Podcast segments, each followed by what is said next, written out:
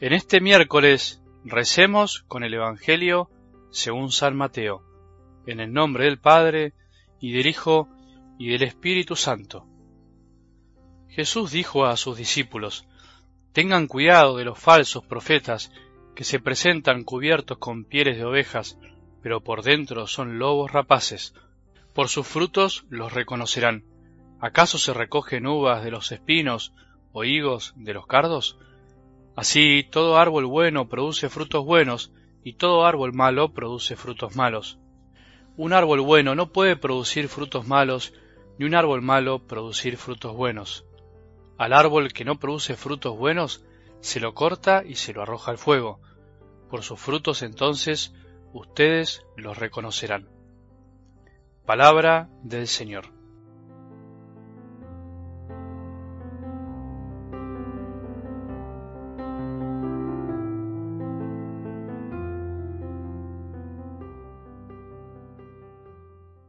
Retomando algo del Evangelio del domingo, podríamos decir que es lógico dudar en medio de la tempestad. Es lógico tener un poco de miedo, como le pasó a los discípulos. Lo que nos quiere enseñar Jesús, que no es lógico, teniendo en cuenta la certeza de su presencia, es que incluso nos enojemos con Dios, con Él, como cuando los discípulos le dicen, ¿no te importa que nos hundamos? como reprochándole. En el fondo ese es el gran pecado que podemos cometer, no darnos cuenta que Él siempre está y que no nos vamos a hundir estando con Él. Ese fue el error de los discípulos. Por eso, como te decía ayer, no está mal dudar, es parte de nuestra vida, es parte de la fe. Lo que está mal, en definitiva, es no confiar en que Jesús está, aunque está dormido. O parece que lo está. Creo que si en alguna época desde la Iglesia nos excedimos en presentar una imagen de Jesús casi exclusivamente desde el sufrimiento, la renuncia, hoy casi que nos fuimos para el otro lado, como se dice. Parece que nos da miedo hablar de las dificultades, de lo que implica seguirlo, del sacrificio, del no, de la renuncia, de la entrega, para poder alcanzar algo más grande. Es común que pase eso, pasa en todos los ámbitos de la vida, y es así que como que el mundo, digamos que es de algún modo como un péndulo, va de un lado para el otro. Solo el Evangelio y su interpretación correcta nos enseñan el verdadero equilibrio de la fe y de la vida, que no pasa por no jugarse por nada, por ser neutral, como algunos piensan y pregonan, con quedar bien con todos, sino con la verdad, con la verdad que implica la tensión entre los dos extremos, la unión de los opuestos, la primacía del amor, pero de un amor verdadero. Hoy podríamos preguntarnos quiénes son los falsos profetas que menciona algo del Evangelio de hoy. Porque hoy escuchamos de todo y por todos lados.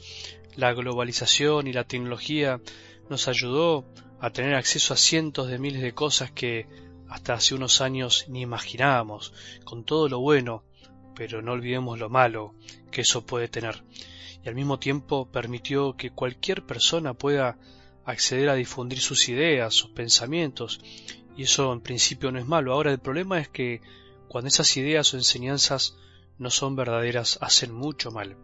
Vivimos en el supuesto mundo de la libertad y de la no discriminación, de la aceptación de todo casi sin discernimiento, en todos los sentidos. Eso también pasa en el mundo de la fe. Y es así como algunos transformaron la fe o quieren transformarla en una oferta más de las tantas que hay. Al final, todo es lo mismo, si en definitiva es el mismo Dios, dicen por ahí. Mientras le haga bien, está bien. Son una de las tantas frases que podemos escuchar hoy en nuestra vida. Ahora, ¿esto es verdad? ¿Esto puede ser siempre verdad? Bueno, pero ¿quiénes son los falsos profetas de hoy? Sencillamente los que no predican a Jesús tal como es, tal como Él quiso presentarse, tanto para un lado como para el otro. Como decíamos al principio, los que se predican a sí mismos y más que lograr que sigan a Jesús, logran que lo sigan a ellos y por eso la gente puede fanatizarse y juzga al que habla de Dios por su afecto, lo juzga por si le gustó lo que dijo o no, y no por si es fiel o no al Evangelio de Jesús. ¿Quiénes son los falsos profetas? Los que anuncian cosas falsas, pero que al oído suenan lindas, y que son atractivas no por su verdad, sino por sus aderezos. Tan sencillo como eso. No es para escandalizarse y asustarse, ni tampoco para juzgar a nadie. Lo subo siempre y lo sabrá. Así lo dijo Jesús, y lo anticipó dentro de nuestra iglesia y fuera de la iglesia. Incluso hay falsos profetas llenos de buenas intenciones. Te cuento que se puede anunciar el Evangelio con muy buenas intenciones, pero anunciarlo mal. No pasa siempre la cosa por la intención, sino por la fidelidad al mensaje. Puedo ser muy bueno, muy buena persona, muy querida, muy amada, pero no predicar la verdad.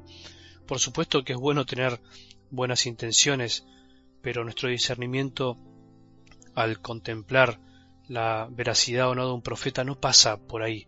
La intención del corazón de cada predicador no podemos conocerla. Entonces, ¿cómo lo conocemos? Por sus frutos los reconocerán, dice. ¿Cuáles frutos?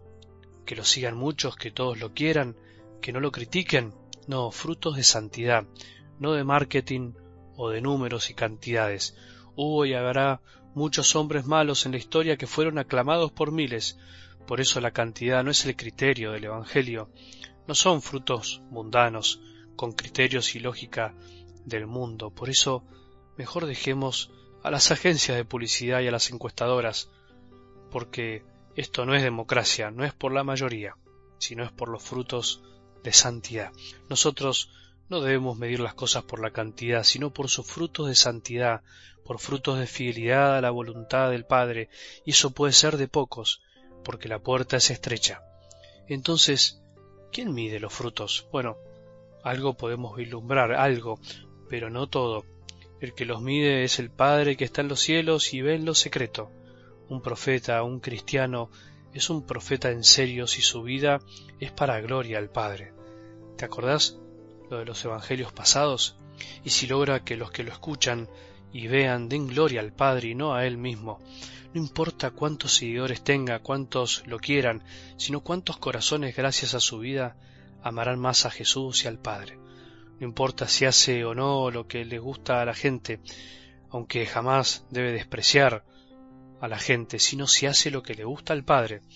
Vos y yo sabías que somos profetas, todo cristiano es profeta, verdadero o falso, eso depende de nosotros, ir haciéndonos cada vez más verdaderos.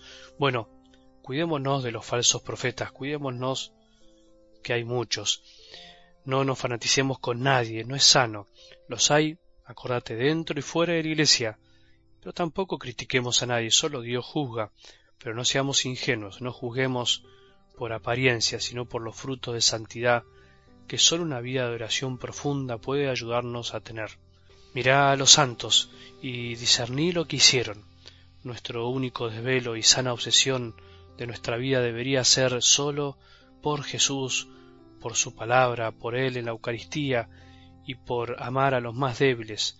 Todo lo demás, todo lo demás está de más. Que tengamos un buen día y que la bendición de Dios, que es Padre misericordioso, Hijo y Espíritu Santo, descienda sobre nuestros corazones y permanezca para siempre.